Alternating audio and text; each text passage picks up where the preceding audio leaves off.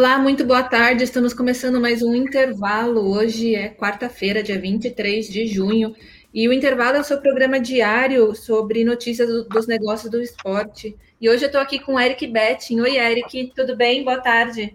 Tudo bom, Mari? Boa tarde. Nosso querido Augusto Dallavecchia continua sem poder falar, então estamos aqui para trazer o nosso countdown adoro essa palavra em inglês. A nossa contagem regressiva. 30 dias. 30 dias. Agora sim, né? Acho que passamos tanto tempo aí esperando. Passamos literalmente um ano e, né?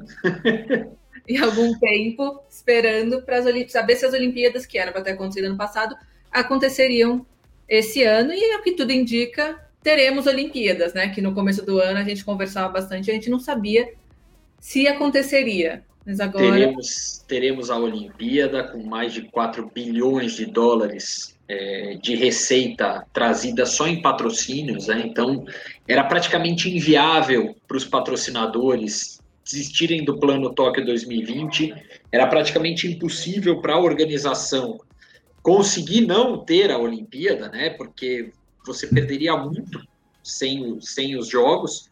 Então, a gente vai ter, só que Ainda não sabemos se vamos ter a Olimpíada com ou sem torcida, a princípio com. É, a única coisa certa é que a gente não terá bebida alcoólica nas áreas é, é, de convívio. A gente pode dizer isso? Nas áreas aglomeráveis. É, nas áreas que você pode aglomerar. De máscara. De máscara, com distanciamento, só japoneses. É, tem... Japão das poucas certezas que a gente tem, uma é que só terão japoneses, né? E as comissões. É, quer dizer, na verdade, moradores do Japão, pode ser, é, agora que eu pensei. Quando eu falei só japoneses nascidos no Japão, eu falei, não. Se eu morasse no Japão, poderia ir. Né? É, mas só residentes, residentes no Japão. Yasmin Brunet não irá para os Jogos Olímpicos, apesar de Gabriel Medina querer. Esperneou, esperneou, mas não vai. É... Não vai ter gente não adianta, porque não vai ter. Agora, o que é interessante disso tudo, Mário, eu estava hoje vendo né, na máquina do esporte a matéria que a gente fez sobre a, o veto da bebida alcoólica. E eu fiquei imaginando, porque a, a história é muito legal. É o seguinte: uh, existiu uma pressão grande do, do da, da Azaí, Açaí, não, né? Azaí, né? É, que é a marca de, de, de, cerveja ali do, do Japão, patrocinadora dos jogos, de fazer com que os jogos tivessem público é, não, tivesse público, tivesse venda de bebida alcoólica lá dentro do, das arenas. Só que aí vem toda a parte protocolar do, do, dos especialistas em saúde, e lá no Japão isso é levado muito a sério, é, de fazer com que é, não tenha bebida, porque eles têm um estudo que mostra que quando a pessoa bebe, ela reduz o distanciamento social, ela passa a falar mais alto e, é, e, e ela tem a tendência de se aglomerar mais. Né? A Você gente precisava de um estudo para saber disso, né? Acho que todo mundo já é, A experiência da vida, né? É. Você permite que você saiba disso. Mas eles tinham um estudo técnico mostrando e o porquê de falar mais alto é que quanto mais alto você fala, mais a chance de você espalhar o vírus. Então, é, e óbvio, você precisa tirar a máscara para poder beber o líquido, né? Os japoneses ainda não inventaram algo que pudesse coordenar as duas coisas juntas. Então, com tudo isso, o que está acontecendo é que rolou na segunda-feira, quando o Japão confirmou que teria gente no, no, no, nos jogos, rolou um protestaço, na, não, um tuitaço ali da galera falando não às bebidas alcoólicas. É, e aí foi a pressão tão grande que o, o governo, né, o comitê organizador dos jogos cedeu e falou: beleza, não vai ter. O patrocinador, obviamente, deu aquele discurso protocolar. Não, nós entendemos perfeitamente. Óbvio que ele deve estar olhando todo o planejamento de cinco anos de aumentar as vendas durante um mês né, e 15 dias foram jogados fora. Agora, é, é, é curioso a gente notar, porque imagine como está a panela de pressão ali dentro do Japão, né?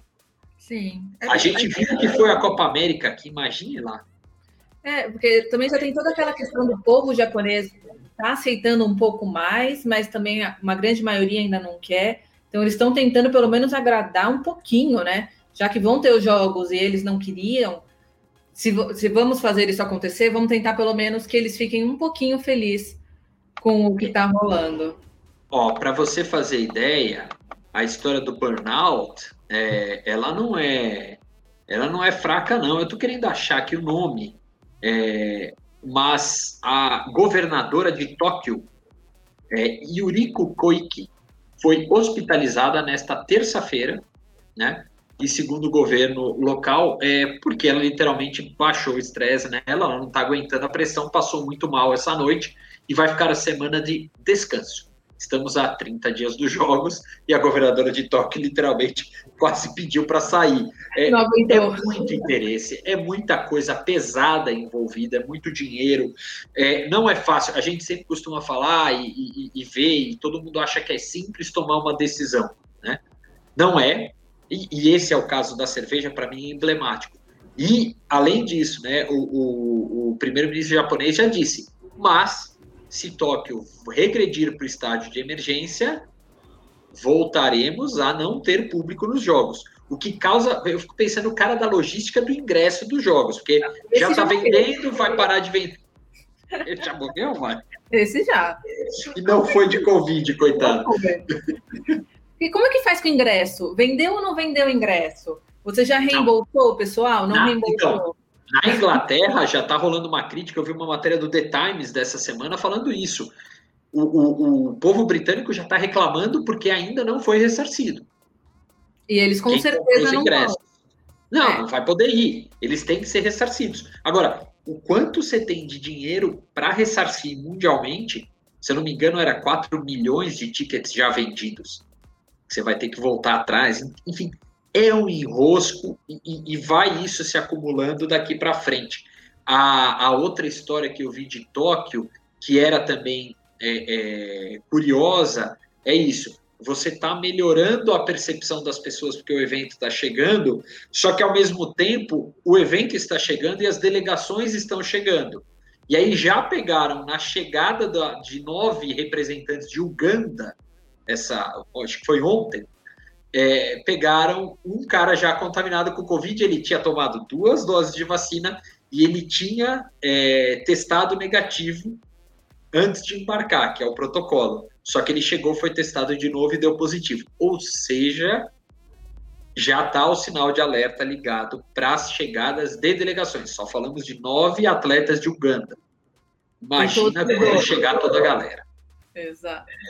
E hoje também, né? Hoje é o dia do atleta olímpico, né? Dia 23 de junho. E a Centauro juntou aí as duas datas, né? O 30 dias para Tóquio com o, a data comemorativa para lançar uma campanha que homenageia a Aida dos Santos, né? Que é, foi a primeira atleta negra é, que foi pra, com a delegação brasileira nas Olimpíadas em Tóquio de 64. Então, eles, e, e na época, né? Acho que era Hoje a gente vê assim, eu pelo menos sempre vi as Olimpíadas como uma mega produção. Você sempre vê as pessoas chegando todo mundo com um uniforme bonito, né? Aquela coisa linda. Na época a, a Aida não teve uniforme, né? Ela não tinha é, uniforme para poder treinar e competir ali nos Jogos Olímpicos. Então a Centauro fez uma homenagem a ela e está lançando uma, um uniforme para ela, que vai ser uma edição especial são cerca, acho que de 20 peças aí exclusivas. Tem toda uma campanha com ela que foi feita, foi gravada no Engenhão, lá no Rio. É, é bem legal, que toda a, a receita foi vai ser revertida para ONGs. É, então é bacana ter, dar essa oportunidade, já que ela não teve o reconhecimento na época, né? A gente não esquece a, a nossa história. É isso aí, grande Aida dos Santos, mãe da Valesquinha também, né? que jogou e foi, e foi atleta no vôlei, né? Campeã olímpica nos Jogos de Pequim, que eu acho a história da ida uma das mais lindas histórias olímpicas, até por conta da questão familiar e tudo. É, e a Centauro mandou muito bem ao resgatar a história, deu o Globo Esporte longamente falando desse, desse resgate, é uma ação interessante já envolvendo também a NWB, Desimpedidos, né? já é uma, uma amostra daquela, daquilo que a Centauro fala, né, do ecossistema do esporte, como eles trabalham. Lembrando né, que a gente falou longamente disso, tanto com o Rafael do, do, da NWB, quanto com o Gustavo Furtado da SBF, podcast Maquinistas, procure aí é, no nosso histórico, que tem é muito, vale muito a pena ver, porque esse é o primeiro dos produtos que eu acho que vem dessa grande parceria aí da, das duas partes. Quem também fez ação, Mariana, foi a TIM, né? Sim. A TIM, que é patrocinadora do time Brasil, soltou já desde ontem eu vi é, campanha na TV, já usando TV aberta para isso, é, lançando uma campanha de apoio ao time Brasil, é, fazendo aí é, é, o mote Imagine que é possível, trazendo os atletas, atletas patrocinados por ela, tal, aquele combo olímpico que a gente vê, né? Patrocina o time Brasil, patrocina alguns atletas do time Brasil, a TIM também apostando nisso, que é bom, porque a gente começa a aquecer também o clima de Olimpíadas aqui no Brasil. Foram só eles, ou, ou, ou Mário, eu tô, tô errando minha lista aqui? Também teve agora a MRV, que lançou um manifesto, é, também aproveitando aí o Dia do Atleta Olímpico, né? Eles que estão com 12 atletas mulheres, né? 12 mulheres, né? 12 mulheres é, nos Jogos. Então, eles lançaram um manifesto para enaltecer a presença feminina no esporte, os esportes na modalidade é, feminina. E são as 12 atletas de tênis de mesa, vela, skate, é, também tem surf, que tão, vão estar todas em Tóquio.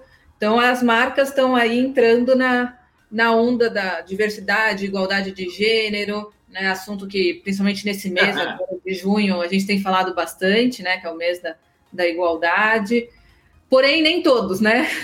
A gente é. Não, não, vai, eles estão se dizendo é, é, diversos.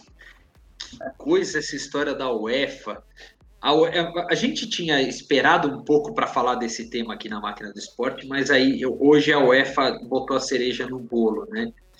É, a UEFA. Desculpa, Mari, não te ouvi. Que tava? O que estava ruim piorou. O que estava ruim piorou. É aquilo, né? É pior que tá, não fica, como diria o Messi Tiririca, consegue. A, a história prova pra gente que fica. É, é impressionante, porque a UEFA, hoje pela manhã, soltou um quase que um manifesto, né? Dizendo que ela era diversa e, e pintando o logo dela com as cores do arco-íris. É, isso vem literalmente um dia depois da UEFA ter vetado que o Allianz, é, que o estádio Allianz Arena fosse iluminado com as cores do arco-íris, que era, por sua vez, uma forma bem direta, vamos dizer assim, da Federação Alemã, da própria Alemanha, em dar uma resposta à Hungria, que vem com o governo de extrema-direita reduzindo cada vez mais direitos, é, reduzindo o, o, o, acesso a informações sobre é, homossexualismo, sobre é, transexualidade, enfim. É, é, a Hungria tinha feito isso, a cidade de Munique pediu para a UEFA, e aí, sinceramente, eu acho que, vou te dizer, eu acho que a UEFA errou. A UEFA não, desculpa, a UEFA eu tenho certeza que errou. A cidade de Munique errou porque, para mim, eu não pediria autorização, eu simplesmente pintaria o estádio. Né? Agora, o que aconteceu foi a UEFA é, é, não deixou que o estádio tivesse a iluminação referente ali ao arco-íris e simplesmente quis dizer que aquilo era uma manifestação política. E ele explicava por quê? Porque ah, é uma provocação política contra a Hungria. E a gente sabe o quanto, na verdade, a UEFA, nessas horas, é uma entidade política e tenta não desagradar ninguém. Né? Entenda-se por não desagradar neste caso específico, não deixar a Alemanha fazer uma, uma, um posicionamento em favor da diversidade e é, deixar tudo como está. É curioso isso vir da entidade que pede respeito. Aí a gente viu também hoje, né, durante todo o dia, todos os clubes alemães entraram no, no, nas redes sociais, todos com manifestação a favor da diversidade, né? Todos eles batendo de frente realmente, falando se você para a UEFA, né? Se você não quer mostrar, a gente mostra, porque a UEFA, na minha opinião, querendo ou não, ela assume é, nessa de querer ficar em cima do muro, ela acaba prejudicando um dos lados. Mas enfim, é complicado. É complicado. Eu gostei, mas eu gostei dos alemães. E vão jogar, né, com a, com a faixa de capitão. É, com... agora eles entram agora à tarde com a faixinha de capitão, com a bandeira do arco-íris. Falando um pouquinho de basquete, no comecinho desse ano, a gente deu na máquina, foi bastante noticiado, que a NBA aprovou que os clubes passassem a ter participações de grupo de investimento, né? Tem aí uma regra que até, até 30% dos clubes, mas só um grupo de investimento só pode ter 20%. Ou seja, eles são obrigados a quebrar é, esses 30% em mais de um grupo de investimento. E um dos primeiros que fechou esse acordo foi o, o San Antonio Spurs, San Antonio Spurs, que fechou com dois, um grupo com o Sixth Street e com a, o Michael Dell, que é o fundador da Dell Computadores, todo mundo conhece. E eles compraram 30% da franquia, o que valorizou aí o Spurs para valer cerca de 1,8 bilhão de dólares. Cada um, o, o Dell pagou 160 mil, 160 milhões. 180 milhões. milhões. Isso. E o, o grupo comprou, pegou o restante de 360 milhões. Lembrando que a família Holt, né, que é quem é dono, os donos do, do Spurs, compraram o clube em 93, investindo 75 milhões. que investimento na sua vida em 20, 28 anos valoriza-se desse jeito, né? É. É, é, é, impressionante e isso explica muito a lógica do mercado americano, né? A lógica de compra e venda de clube, de franquias. E o que é interessante dessa história também é, é o princípio da abertura da porta para uma enxurrada que deve vir nos próximos meses e anos. Lembrando que a, a, a NBA ainda tem um contrato de TV a ser é, renovado, e isso deve aumentar. A expectativa é fazer o mesmo esquema da NFL, vendendo TV e streaming em bloco é, para cada emissora e com isso dobrando os valores dos direitos. É, então, assim, vem muito ainda investimento. Lembrando que esse dinheiro quase sempre é usado para reinvestir no próprio negócio. Né? Não é a família que põe no bolso e dá uma ideia dos valores que as franquias podem atingir é, e só para a gente comparar, recentemente o Flávio Augusto é, vendeu né, a participação dele, né, o, o, time que ele tinha, a participação no Orlando, Orlando City, né, não no Orlando City, Orlando City, Orlando Pride, né, o time masculino e o time feminino de, de futebol, é, ele ganhou 420 milhões de dólares pela transação. Né? Então, assim, um time inteiro e, e, um time bem consolidado da MLS, numa cidade que cresce e cada vez mais no futebol, é, vale menos de 30% de uma franquia média da NBA. Né? São os negócios aí do, do esporte americano. É isso, né, Mariana? É isso. Por hoje é só. Voltamos amanhã, talvez com Augusto. Não sabemos ainda se Augusto Sabemos, é, tudo bem, voltamos amanhã. Eu falo, Mário, você é garantida. Você é a nossa, a nossa mestre de cerimônias do, do intervalo. É, e com mais história de Olimpíada, né? Agora a gente vai ter todo dia pelo menos uma historinha de Olimpíada para trazer, se a gente não desmembrar essa história e criar, por que não? Um outro programa só com a contagem regressiva dos jogos. Pode certo? Ser. Certo. Então, tá Eric, muito obrigada. Até amanhã. Beijo. Beijo, Mari. Valeu.